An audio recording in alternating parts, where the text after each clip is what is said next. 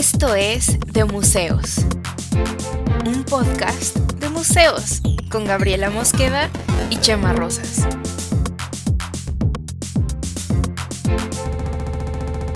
Bienvenidos. Hola, ¿cómo están? Bienvenidos al episodio 5 de, de Museos el Podcast. Estoy aquí yo muy contenta de poder ver y platicar con mi querido Chema Rosas. ¿Cómo estás? Arroba Don Camisa. Arroba Gabe, está, estoy muy, muy bien. Este, cinco episodios ya. Cinco. Cinco ya. Es como una vida entera. ¿Te acuerdas cuando, cuando hicimos el primero? O sea, ¿quién iba a pensar que llegaríamos a cinco? ¿Te acuerdas cuando hicimos el primero? Es casi como si hubieran pasado cinco semanas, güey. Casi, casi cinco semanas. Eh, no, exactamente cinco semanas. Wow. porque, porque sí, aunque de repente grabamos dos, este, hubo, hubo una semana que no grabamos, ¿sí? Mira, qué padre poderlos Otra contar. vez estás revelando los secretos de la producción, Cami. Pero mira, siempre, siempre. Qué padre, qué padre poderlos contar todavía así, para cuando ya estemos así en el, ah, en el episodio número 200, ya no recordar, ya no recordar como cuántos llevamos exactamente. Qué bonito es este momento, ¿no? En el que Muy- todavía decimos cinco y nos parecen vicioso. muchos. Y nos parecen muchos. Así cuando tengamos 150 años y hablemos de exposiciones de robots y si los robots sienten, podemos hacer referencia y decimos, callback al episodio número 5, donde dijimos que nunca nos íbamos a acordar. Bueno, ya, siento que estamos divagando, estirando ese Sí. chiste. Sí, ya, porque aparte ya la, la parte de, de los robots va a ser como el, el canon estético de, de- de los robots o alguna cosa así. Así como ahora hablamos del canon griego, podremos hablar del canon robótico. Y en ese tiempo ya va a ser Lo una tecnología totalmente diferente, yo creo. Pero bueno, ah, no vamos a hablar hoy ni de eh, canon estético griego, ni de robots. ¿De qué vamos a hablar hoy, Gab? Vamos a hablar de, de Jeff Koons y de este tipo de trabajo artístico que hace él. Sobre todo, ¿sabes qué sucedió? Bueno, vamos a explicar un poco por qué escogimos este tema. Y es Ajá. que estaba yo, pues yo realmente no, yo creo que ya casi nadie, pues, pero yo no entro mucho a Facebook, pero cada que entro hay más y más y más publicidad. Y algunas eh, están acertadas, unas otras no tanto. Pero en esta, esta vez me tocó ver una. a- algunos de- son memes de piolín y, y porque las no, todavía no. No, güey, todavía no. No, no son memes de piolín. Esos están todavía limitados a los grupos de WhatsApp donde tienes a tus tías. Eh, pero también ya Facebook es ese territorio. Toda, está empezando a hacerlo, por lo menos en mi timeline. Pero bueno, entonces estabas en Facebook. Y me salió una publicidad de esta plataforma que se llama Masterclass, que no sé si la has visto. Uh, sí, es buenísima. Master, bueno, a esto ya pinche Masterclass debería patrocinarnos, güey, porque vamos a hacer un pinche comercialote, pero Eh, Estaría Tienen- muy bien, sí, porque tienen una, este, Yo, es de hecho, una me inscribí. plataforma. Sí, Bueno, yo he yo- visto algunos también, o sea, yo soy su Este, audiencia, pues. yo, yo seguí una de, digo, muy obvia, por, pero de, de Neil Gaiman y me encantó. Y yo me metí a ver una de mm, fotografía con Annie Leibovitz, o no sé cómo se pronuncia, Leibovitz, Ni idea. este, que es la fotógrafa que hizo esta foto muy famosa de Yoko Ono con, con John Lennon, que está así abrazado, encuerado con ella. Ah, ajá. Es la bueno, es una fotógrafa muy famosa. Es buena. Y este. mm, Y bueno, me salió una publicidad de un curso de estos de Masterclass donde Jeff Koons te enseñaba arte y creatividad. Y entonces, a mí ese comercial me pareció, de nuevo, seguramente yo soy perfectamente su audiencia, pero decía cosas muy bonitas y dije, ay, wow, qué bien, qué bien está hecho este comercial. Encima, a mí siempre me ha parecido que Jeff Koons, lo, lo que sea que la gente piense de su obra, pues eso es una cosa, pero siempre me ha parecido que es como un tipo muy articulado y muy, como muy, mm, como muy sensible con el modo en el que expresa las cosas eh, verbalmente, que no es, no es muy usual en los artistas visuales, porque finalmente pues un medio de expresión es el arte, ¿no? No, todos o no, no siempre suelen expresarse verbalmente con tanta fluidez, ¿no? Entonces él decía, por ejemplo, que las ideas, lo apunté por acá, que las ideas, mm, las- el arte surge de las ideas y las ideas surgen de las sensaciones. Que tienes tú y que todo el material del arte lo tienes en tu interior, es, son, es parte de tus experiencias que mm, necesitas más bien encontrar el modo de cómo canalizarlo y de cómo presentarlo con algo que tenga sentido con tus experiencias de vida, con el modo en el que manejar las cosas. Y E-. Eso suena, suena más a, a discurso de Rafiki a Simba. Un poco así como, corrección, conozco a tu padre, está dentro de ti. Eh, Él vive en ti. él vive, en- el arte vive en ti. Es que, me- ¿por qué me estás retando a esto, Cami? Yo me sé los diálogos del Rey León, porque la vi como 850 veces.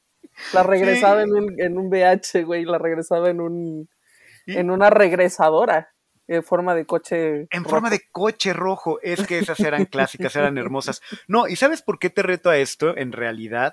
Porque hasta ahorita eh, empezaste a hablar mucho de Jeff Koons y me parece importante, interesante, y yo he estado actuando como si supiera quién es.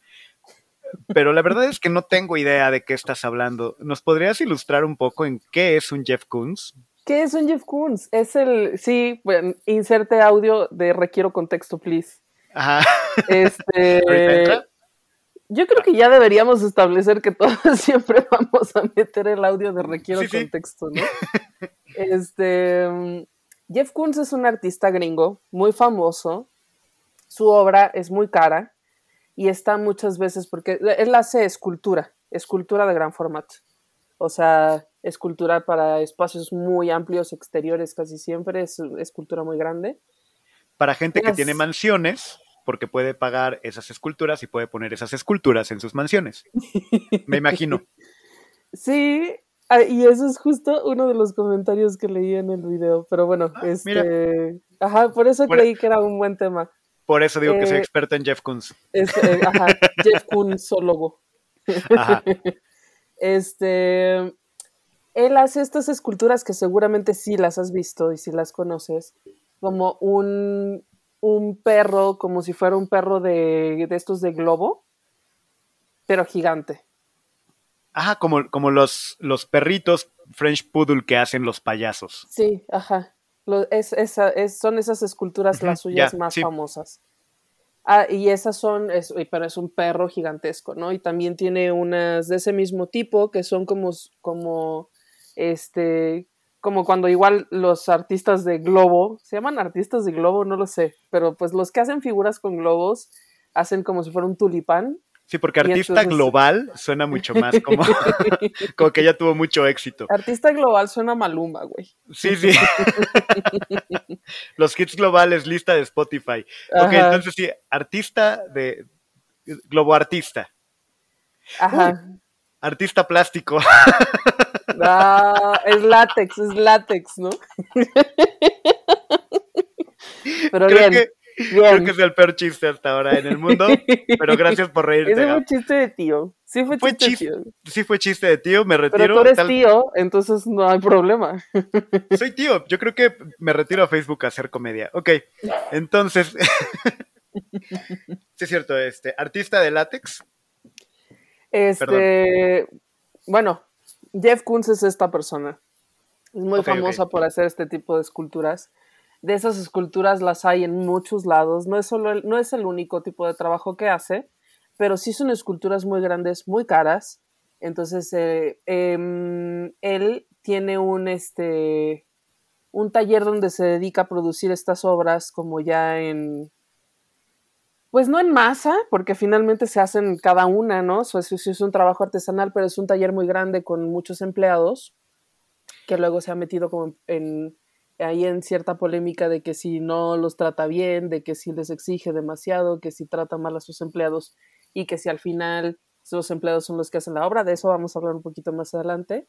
Y este... Y Oye, entonces, pues... Pe- Perdón, una pregunta, y, y la verdad, porque yo no he visto, no he, no he estado cerca de una, de una escultura de, de Jeff Koons, y digo, él no, no trabaja con globos, obviamente. ¿De No. qué son? Son de metal, son de bronce o de ¿Es acero. bronce?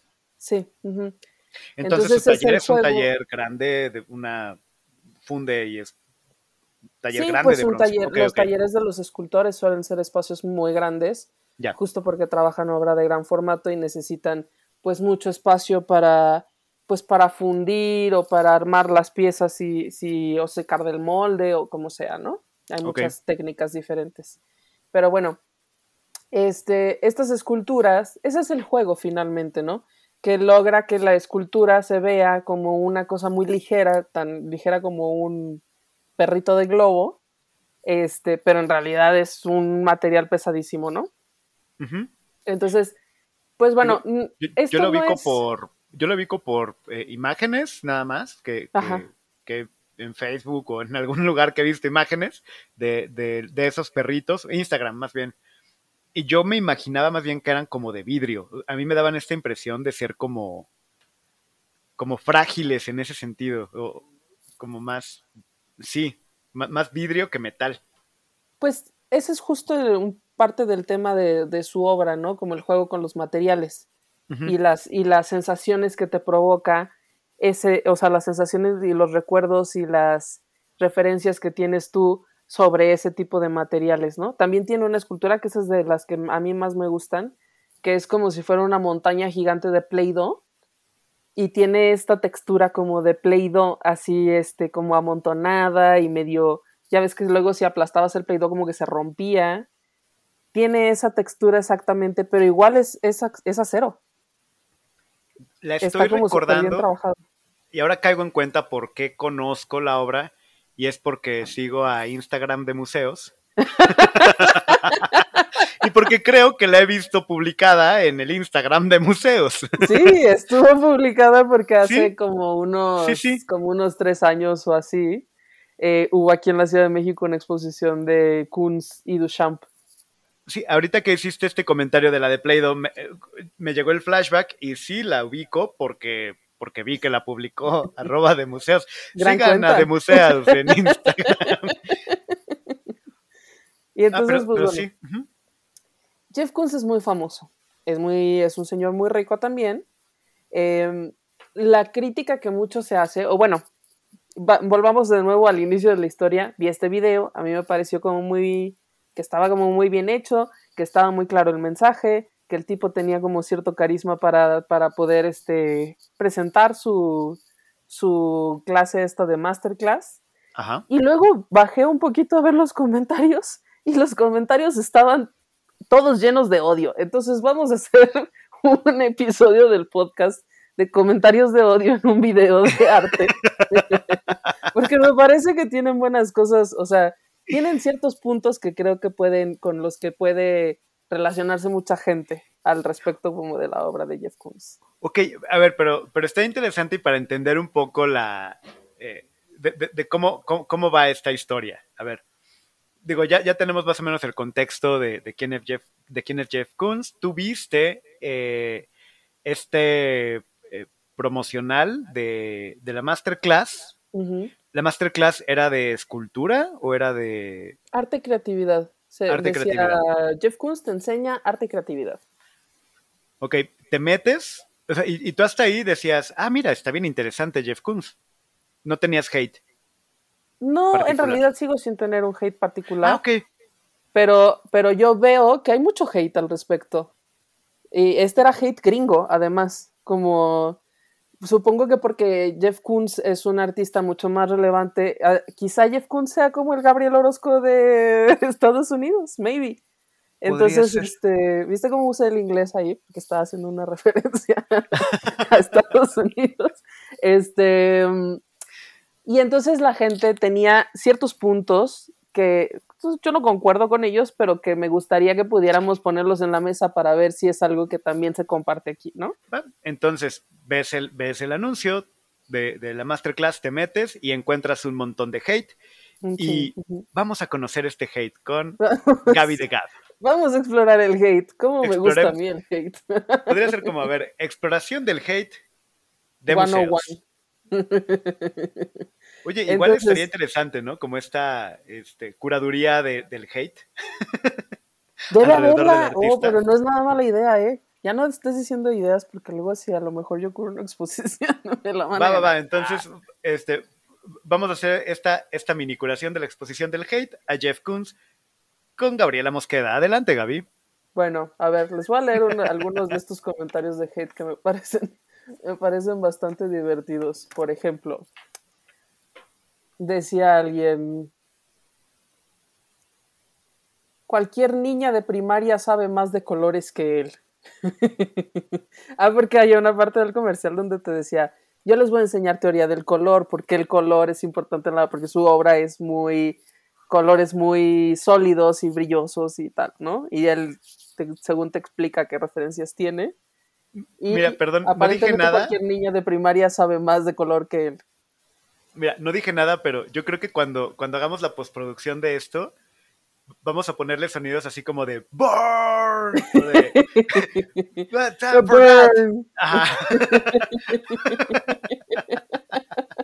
Ok, cualquier niña de primaria sabe más de color que él. A- aparte un poquito sexista el asunto, ¿no? Porque tiene que ser niña.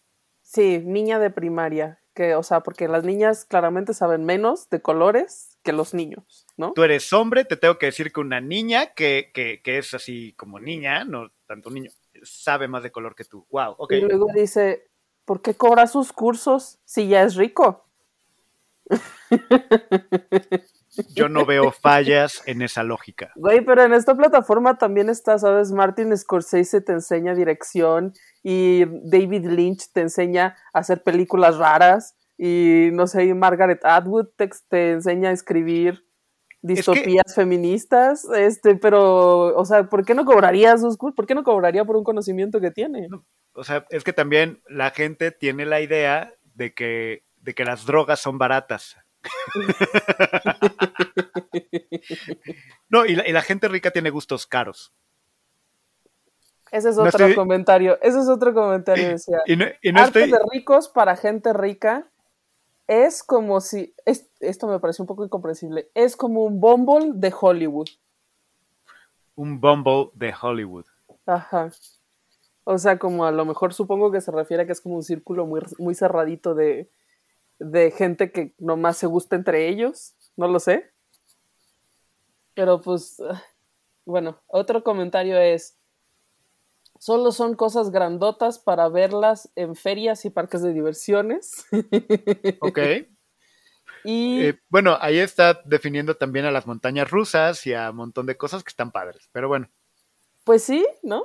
Y luego eh, dicen que es un imitador de Warhol, que... mm, Oye, perdón, ahí en esta parte de imitador de Warhol, eh, pues e- esta parte, no, no, no estoy diciendo como que de, ah, sí es cierto, eh, es imitador de Warhol, pero sí hay una influencia clarísima, ¿no? En, Sí, y él mismo siempre la ha reconocido, que, sea- que- que su obra ha, ha sido referencial como de cosas del Dada, o sea, del dadaísmo, desde Duchamp, por ejemplo, del pop art y del surrealismo. Sí, o sea, no es, no es una, no es un misterio, pues, ni algo que él mismo no haya hecho evidente. E- Exacto, y es que, o sea, ahorita pe- pensé en, ok, de, de agarrar la, la sopa Campbell's y convertirla en una pintura, a agarrar un globo de fiesta de, de- de un artista de látex o algo así, este, y, un- y agarrar un perrito de globo y convertirlo en una escultura, pues, o sea, es como el mismo proceso, sí, yo creo que es como, va por ahí. Sí, ese es el pop art, ¿no? O sea, Claro. esas son las referencias de Warhol y son, o sea, es de parte de lo que hizo el trabajo de Warhol y las referencias de Kunz van directamente a ellas, ¿no? Luego también hay quien dice que mm, podría ser cualquier cosa menos arte y esto es solo algo que los ricos quieren pagar. Ok. Que también, bueno, o sea, eso podríamos cuestionarlo, ¿no? Y em, es alguien que aprendió cómo funciona el negocio del arte y simplemente se dedica a eso, o sea, a ganar dinero. Y otros decían simplemente que era aburrido y o que este que cómo él te va a enseñar arte, ¿por qué? Pero bueno, varios diferentes tipos de hate. Aquí no está obviamente como lo redactaron ellos, porque pues no, porque no lo iba a transcribir. Pero Ahora, eh, estaría interesante pensar cómo habría sido ese hate si fuera hate mexa. ese pinche güey, ese pinche globo, yo lo vi en Six Flags. ¿Eso qué? ¿A ese O- pinche vato qué? O, o- el no clásico. más. "Meh". Pero bueno, para empezar, nosotros ni tenemos un masterclass en México. O sea, Ajá. que no estamos llegando a ese, a ese tipo de audiencia. Ah, bueno, ¿cómo? O sea, en... sí hay mexicanos en Masterclass, Pero, pero, no hay son... una plataforma como Masterclass en México. Ah, ya, ya, ya. Sí, porque eh, hay, hay algunos chefs mexicanos que están, que tienen cursos interesantes en Masterclass. En Ah, sí, Masterclass. mira, eso no sabía. Y Pero- ahorita, la verdad es que estoy súper en curva y no me acuerdo, pero hay una chef que tiene un curso que de hecho vi un cachito y está interesante. Pero bueno, otro tema. Bueno, entonces, vamos desmenuzando un poquito este, estas, estos hate comments con el que tú, el que más o menos tú decías que es, este, que era arte de ricos o algo así, que eh, esto era simplemente algo que los ricos querían pagar. Sí, bueno, yo, yo decía, y, y yo lo decía en realidad por el, haces esculturas enormes para gente que tiene mansiones grandotas y puede poner sus esculturas en esas mansiones, porque tienen con qué pagarlas. Sí, pues sí. O- claramente yo que vivo en un departamento no podría comprar un... Bueno, y que tampoco... Y, y que no soy millonaria. Ah, no, no, No no, vamos a dejarlo en que tú no compras una escultura de Jeff Koons porque vives en un departamento y no cabe. Ya. Pues es sí, no es para todos, no es para todos, claramente, pero la escultura nunca ha sido, porque la escultura normalmente, o sea, esculturas de pequeño formato, pues claro que las hay, pero no suele ser de lo más, este, de lo más representativo de la escultura, ni siquiera, por ejemplo, el David, que es una escultura eh, de Miguel Ángel, mide como 6 metros, o sea, cualquier cosa de escultura, porque es parte como del, es parte del, del quehacer, de como de, del trabajo de los escultores, poder trabajar las escalas y hacerlo como en mayor o menor escala. Y entonces, pues normalmente tienden a ser grandes. Y, y yo ahí justo, mm, ahorita me entró como la duda de, ok, la escultura no, no creo que tampoco esté necesariamente hecha para que la compre un particular y la tenga en su casa. Pues no, no es muy normal, de hecho. En general no, sí, o sea, No. una escultura es para, o sea, y más de ese tamaño, es como para espacios públicos. Bueno, yo así lo pensaría. Sí, de hecho, ¿sabes qué? Me acuerdo mucho, hubo una, hubo una época en la que trabajaba eh, por el sur de la Ciudad de México y me tocaba caminar un cachito de una calle y en esa calle había un despacho de, de una notaría pública o un despacho de abogados, una cosa así, una cosa pues un- un despacho. Y, afuera tenían una especie de jardincito no muy grande y tenían una de estas, pues no sé si las han visto todos, pero el artista es bastante famoso de Javier Marín, este escultor este michoacano, que hace como hace como figuras como si fueran tipo renacentistas, pero un poco modernizadas. Y entonces tenía unas, tiene unas esculturas que son como unas cabezas que están y, como acostadas o inclinadas y entonces se sostienen como con los rizos del pelo o así, ¿no? Son esculturas de bronce, son unas cabezotas. Y entonces pasé por afuera del despacho y dije, ah, aquí tienen unas esculturas de Javier Marín, qué raro. Qué raro que un lugar privado tenga unas, así como que aquí en mi entrada las tengo yo. Digo, bueno, pues claro, tú puedes poner lo que quieras allí, ¿no? Pero no es muy normal que veas esculturas en un espacio luego así como tan reducido y luego como que ahí de camino a, a ningún lado, ¿no? Entonces, pues Sí, no es normal, lo normal es que las esculturas este, tengan un espacio dedicado. Muchas veces las esculturas son parte de, del acervo de las instituciones, no siempre es para un rico que tiene una casota, ¿no? En muchos, en muchos museos los este, tienen espacios dedicados, jardines, espacios amplios dedicados a la escultura. Lo hay en León, en el Fórum Cultural, este, lo hay aquí en el Museo de Arte Moderno, que también tiene un jardín de esculturas muy bonito. Entonces, hay, eh, hay- hay esculturas preciosas de leones por todos lados. Callback al episodio anterior. Ok, perdón, tenía que hacerlo. Y este. Y entonces, pues bueno, a lo mejor sí es algo. Porque además la escultura, como el material es mucho más caro, suelen ser más caro. Es más caro comprar una escultura que una pintura, normalmente.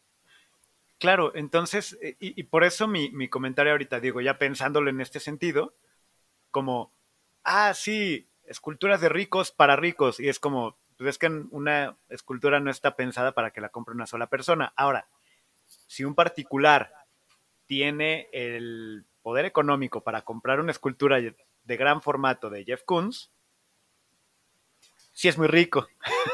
Pues sí, sí, y la verdad es, que soy rico. Sí, sí lo es. Y la verdad es que el otro de los comentarios era ¿por qué tiene que dar cursos si ya es rico, no? Ah, bueno, y tanto que eso es una tontería, porque tener o no tener dinero no significa que puedas o no dar un curso, ¿no? Eh, sin, lo que se supone que das un curso porque tienes un conocimiento, no una X cantidad de dinero. Pero en fin, este... todos, sabemos que la mayoría de los docentes son millonarios. claro, en México. Lo, hacen por, lo hacemos por gusto. No, pero digo, la verdad sí es un argumento como, si tienes mucho dinero, ¿por qué cobras? Pues, ¿por qué no? ¿Por qué no? Aparte, ¿qué te importa qué voy a hacer con el dinero? ¿No? O sea, eh, no, no sé, me imagino, digo, cada quien puede hacer lo que se le hinche la gana con su tiempo, que es hacer un curso y ganar dinero con ello, cobrarlo, no cobrarlo. Pero también muchas veces este tipo de, de, cursos terminan financiando otro tipo de proyectos que no son necesariamente cosas que salen de la mano o del bolsillo de, de quien lo está haciendo. No sé si me explico. Pues sí, no sabemos, no sabemos si a lo mejor Jeff Koons tiene una fundación o si lo que sea, ¿no? O si, o, si el dinero se lo quiere gastar en comprar calzones, lo que, o sea, podría, ¿no? Porque finalmente, pues, ¿qué, más da? Tú tienes, tienes un trabajo, o sea, haces un trabajo, se te paga un dinero por, por tu conocimiento y ¿por qué no lo cobrarías, no? O sea, como que no tiene ningún sentido. Sí, no, no tiene sentido. Eso me parece, a lo mejor de esto también tocar, deberíamos tocarlo un poco más a profundidad con la en ese muy famoso episodio que vamos a hacer de mamadas gubernamentales, hay, una cosa con la que yo estoy fundamentalmente en desacuerdo y es em, la, a lo mejor me cuelgan, pero bueno, la gratuidad en los museos. La gente, muy poca gente paga los museos porque casi todo el mundo va el domingo, que es el día gratis. Y bueno, porque el domingo muchas veces tienes más chance de ir al museo y todo, ¿no? Pero el hecho de que lo des gratis, bueno, ir al museo no es tan caro, realmente. Es menos caro que ir al cine, es menos caro que ir al fútbol, es menos caro que irte a tomar cervezas, es menos caro que, que un Uber muchas veces. O sea, ¿por qué no debería, por qué no lo pagarías si tienes un acervo, si tienes un personal altamente especializado, si tienes este si tienes deudas y si tienes necesidades en la institución, si tienes que cambiar los baños, si tienes que poner las luces, ¿sabes? ¿Por qué no lo pagarías? ¿Por qué? Pues porque hay una como disociación de pensar que el arte, porque es arte, como porque es engrandecimiento del espíritu o alguna cosa por el estilo, bueno, que sí lo es, pues, pero este debe ser, debe estar completamente desligado del dinero. Y esa, pues, no es la realidad. Mm, entiendo, entiendo tu punto y, lo comparto hasta cierto punto, valga la redundancia, eh, porque, o, más bien como pondría sobre la mesa el hasta qué punto un museo eh, puede ser considerado servicio público. O sea, y depende de, dónde venga eh, el museo y, cuál sea su, el objetivo. Ah, a, lo que voy, no es lo mismo un museo que presenta acervo artístico de tales y cuales características a un museo visto también como repositorio de patrimonio, cultural eh, y, como espacio para que, para que se visite. Pero velo tan simple como esto. Eh, hemos crecido en una, como en esta leyenda del artista pobre, que muere pobre, que no vende un solo cosa, es, esencialmente Van Gogh, ¿no? que se vuelve loco, que no vende un solo cuadro en vida y que es archifamoso después de muerto, ¿no? Y eso es lo que normalmente se piensa de cómo tienen que ser los artistas. O sea, ese es un estereotipo súper enraizado en cómo la, en general la gente piensa de los artistas. La Claro. realidad no es esa y no tendría por qué serlo. O sea, porque, ¿y por qué no un artista podría vivir de su trabajo, no? O un gestor cultural, o un director del museo, o un... ¿Por qué no? ¿Por qué no podrían vivir y por qué tendrían que vivir como en la precariedad, como sucede ahora? Eso es uno. Y, otra es que cualquier cosa que te regalen de este tipo de cosas no se valoran. La verdad es que no se valoran. Y, y a ver, justo esta, esta, esto que comentas de los artistas, de, de- de la idea o del estereotipo del artista pobre, mm, lo- yo lo pensé luego, luego en la música. En la música sí tenemos normalizado que haya artista, eh, el artista pop puede ser rico. El Pero rockstar, no. ajá, el, el rockstar puede ser rico. Pero un solista de la sinfónica de bla bla bla no va a tener el mismo nivel de dinero que eh, Maluma. Pues sí, al- pues no, porque hay una industria y bla, bla, bla, ¿no? Pero Ajá, o sea, pe- pero pero, en la música sí está medio normalizado que si eres pop, puedes ser rockstar, puedes ser millonario, incluso. En el arte no, en el arte es como, no, tú eres artista, ¿dónde están tus chanclas y tu mecate de cinturón? ¿No? sí, está muy normalizado pensar que, pues para empezar, que no, que no es un trabajo que se cobra, que no tienes por qué ganar dinero, que no, y mucho menos, o sea, y esto es otro de los, de los temas que, del hate aquí de los comments. ¿Cómo se te ocurre ser millonario si eres artista? ¿Ser millonario es una ocurrencia? No mames. Entonces. ¿Cómo no eh, se me había ocurrido? Gaby, es que no se te había ocurrido, güey. Pero ahora ya se te ocurrió. Ahora ya puedes ser millonario. oye, se me acaba de ocurrir, ¿por qué no nos hacemos millonarios? ¿Por qué no soy millonaria? ¿Ya? Ya, ya se me ocurrió. Yo creo que ya debe de suceder. güey. ¿Sabes qué? ¿Cómo se te ocurre si tú también te dedicas a cosas de arte? ¿Cómo se te Pues ocurre? Muy no, mal. no se me había ocurrido todavía, ah, no hasta que leí este comentario. hasta que lo vine a platicar aquí. Me, me encantó la idea. ¿Cómo se te ocurre ser millonario si eres artista? Pero porque parece como que hubiera un, un, un estigma ahí, como que no, porque, o sea, ¿por qué vas a ser rico? ¿Quién chingados te crees que eres para ser rico? ¿No? Ajá. Si eres artista tienes que ser pobre y ya, y ya valiste ya. Iba a decir valiste B, pero, eh, pero con tu D. Este, entonces, esta disociación entre también tiene mucho que ver y también es parte como de las cosas de volvamos siempre a los callbacks de los episodios anteriores que critica Belina Lesper, ¿no? ¿Por qué este tipo de arte cuesta tantos millones? ¿Por qué los el mercado del arte nos está engañando? Porque entonces esto no puede costar tantísimos millones y tal. Bueno, pues hay un mercado que existe, ¿no? Y finalmente hay cosas que sí se compran en, en precios muy altos y pues que se compren en precios altos o que un artista le vaya muy bien o que tenga una vida, pues no sé, de rico, ¿en qué te afecta a ti, sabes, Abelina Lespe? Ah, o, o- o persona que hizo ese comment. Ajá. ¿A ti qué, o sea, en qué te afecta que la gente venda y que su obra sea cara?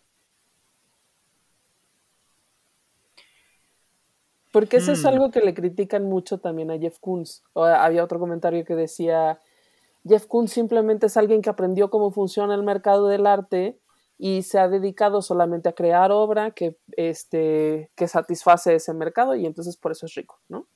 Eh, sí, y podemos decir, Gordon Ramsay es simplemente un tipo que descubrió cómo funciona el mercado de, la, de, la, de los restaurantes y del show y se dedica a hacer dinero. ¿Cómo se le ocurre ser millonario? Sí, ¿por qué? Ajá, pero Yo pues es, que hay un trasfondo más eh, de resentimiento o algo por el estilo, no lo sé, no lo sé y no quiero aventurarme, pero este Pero yo creo que sería bueno que dejáramos de pensar que el arte tiene que ser gratis siempre y que los artistas tienen que ser pobres. O sea, eso no es, eso no es correcto. Bueno, yo digo que no es correcto. Te estoy viendo que estás dudando de mis argumentos. No, no. Estaba, no, no, no, no, no, eh, Estaba, justo estaba pensando como, como en este asunto de eh, eh, el, pobre, el pobre es pobre porque es artista, ¿no? Porque quiere. porque no se le había ocurrido ser millonario. Sí, sí, sí, o sea, más bien, o sea, como en vez de que el pobre es pobre porque quiere, es como el pobre es pobre porque es artista, ¿no? O, el artista es pobre pues porque a eso se quiso dedicar. Bueno, y objetivamente hay cosas, hay, hay, estadísticas del INEGI y tal que dicen cuáles son las profesiones que ganan más y en las que ganan menos siempre están el trabajo social, la educación, el arte, el, todas estas cosas que se supone que apelen a los valores más grandes de la sociedad. Y los diseñadores gráficos. Y los diseñadores gráficos. Pobres vatos. Todos estos trabajos creativos son los que están súper más eh, despreciados por, eh, pues por por el mercado laboral. Y entonces bien nos haría ir cambiando la mentalidad de que a huevo tienes que ser pobre si eres artista. Y, qué más da que Jeff Koons tenga mucho dinero, pues ya él sabrá qué hace con su pichi dinero. Pero pues, o sea, ¿por qué criticarlo, no? Sí, además, digo, si es alguien que encontró cómo funciona el mercado y sabe trabajarlo y sabe cómo hacer dinero con ello.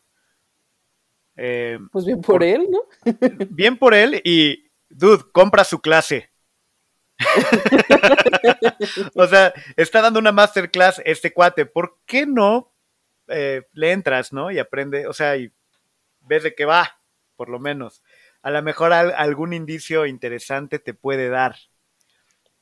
Y sí, y al, y al final, fíjate que yo, este, me acuerdo que mm, cuando, cuando fue la expuesta del Jumex, estaba Jeff Koons allí y estaba el curador de la exposición y estaban ellos dos hablando acerca de cómo había sido, pues un poco la vida de Jeff Koons, porque hacía lo que hacía, este, de dónde se inspiraba, em, como todos los detalles un poco de, su vida y de su obra, ¿no? Porque ha pasado como diferentes periodos, no siempre hizo este, eh, esculturas tipo eh, perrito de, de, balón, iba a decir, este perrito de globo. De, de, globo, ajá. Es que tiene, una, tiene también unas esculturas que son balones de básquetbol metidos en una pecera de un modo tal que no, porque ya ves que si tú intentas meter un balón como está lleno de aire, eh, rebota hacia arriba, o sea, sale disparado. Y la cantidad de golpes que me di en la cara jugando así en la alberca eh, son, es, grande, o sea, sí, sí, llegué a... sí lo llegaste a experimentar, todos jugamos a eso. Pero este, bueno, no sé si todos jugamos a eso. Sí, o, tratar, o, bajar el balón y tratar de pararte en el balón o abajo del agua.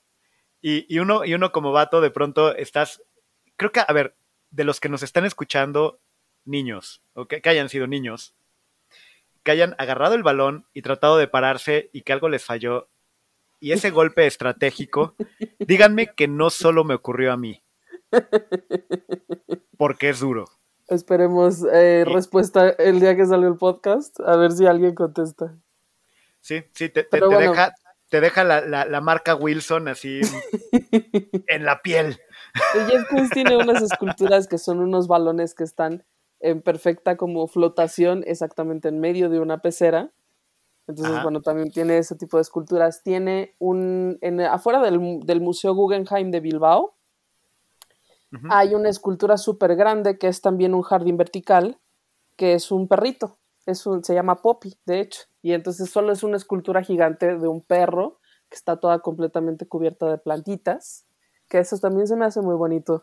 Y este y tiene también hubo una época en la que hizo obra como referencial de como si fueran del estilo barroco francés este, y entonces tiene una escultura de porcelana de Michael Jackson eh, con un changuito, por ejemplo, pero en ese estilo barroco francés y así. Entonces ha hecho muchos diferentes tipos de obra, no solo son los perros.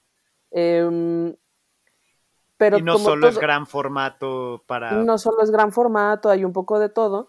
Pero y entonces a lo que iba con todo esto es, eh, en esta exposición podías ver un poco de todo y estaba las plastas estas como de Play-Doh gigantes y así.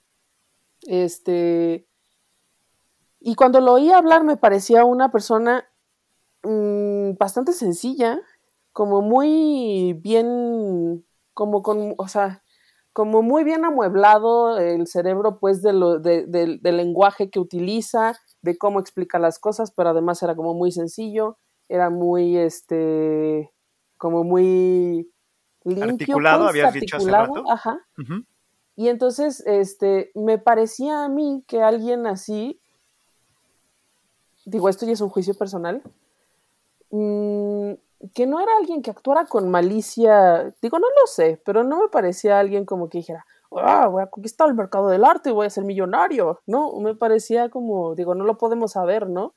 Pero como alguien que realmente sí estaba trabajando desde, desde el interés por la textura, por los materiales, por las referencias del, del pop art, por, este, no sé, como sus referencias del Dada y de- del surrealismo. Y pues, visto así, o sea, yo, yo normalmente no, lo, no, no le critico a Jeff Koons. Entiendo que su obra, porque es muy popular, pues todo lo que es muy popular tiende a ser, tiende a ser más eh, ampliamente criticado y, o este, eh, aceptado, porque pues fin- finalmente lo conoce más gente, ¿no? Es Eh, simplemente eso. Lo, lo, lo platicamos mucho con el episodio de Frida. ¿no? Que es como, porque es muy conocida, es muy criticada, pero, pero hay que darle un break, ¿no? Como, tampoco es como que ella dijera, quiero ser así. Pues sí, y a lo mejor Jeff Koons sí dice yo quiero ser así, yo quiero hacer esta obra, pero igualmente, pues es que es como, como mi postura en general con casi todos los temas del arte, no suele ser de, de- de descalificar, sino de explicar o entender. Entonces, este, pues eso me parecía finalmente de, de Jeff Koons, que había muchas cosas, que hay, en- hay un fondo allí como de, como si el arte y el dinero fueran enemigos, o tuvieran que ser enemigos.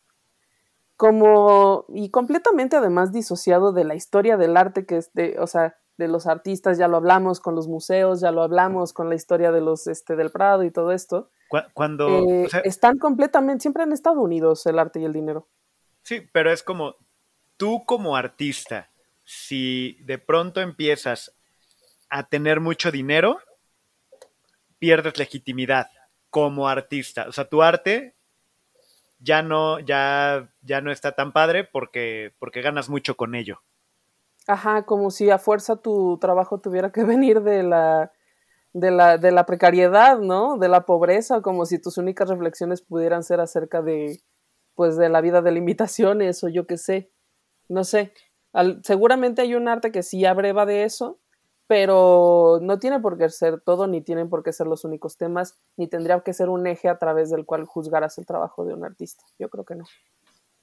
Y estoy tratando de pensar otro, otro tipo de arte, pero es que pasa, eh, o sea, está muy marcado con, con el, los artistas plásticos.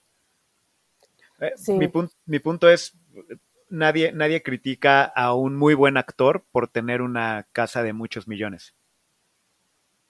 Pues no, ajá. O sea, ajá. Yo no O veo sea- que, yo no veo que la gente diga, Leonardo DiCaprio, ¿qué? ¿Él que me va a enseñar de actuar? Si ya tiene muchos millones. Así no, pues, pues ganó, ganó un montón, pues, le pagaron muchos millones, pues ¿cómo- ¿a poco va a actuar? ¿Por qué va a andar actuando? ¿Cómo se le ocurre actuar? ¿Cómo se le ocurre actuar? ¿Cómo se le ocurre actuar también si, si ganó muchos millones por esa película? Ajá. Es como, pues no, na- nadie está diciendo eso, pero es como, ah, ¿cómo se le ocurre hacer esa escultura? Sí, le pagaron mucho, sí. Y bueno, y al final es que su trabajo también no es, no es como, o no parece, o, o, si lo ponemos en estos términos de las cosas que ya hemos hablado, tiene, no tiene tantas capas de significado, parece muy simple. Parece que simplemente es un perro, mm, o sea, una escultura de un perro que asemeja a un perro de globo, ¿no? Pero, este, pero al menos eh, en el montaje, la curaduría de esta expo que tuvieron ahí en el, en el Jumex, mm, sí, te, sí, sí entendías un poco más de la complejidad del trabajo, sin que fuera como ultra super complejo, pero estaba muy bien la curaduría y entonces sí entendías la referencia directa de Duchamp con esta obra y con esta otra, ¿no?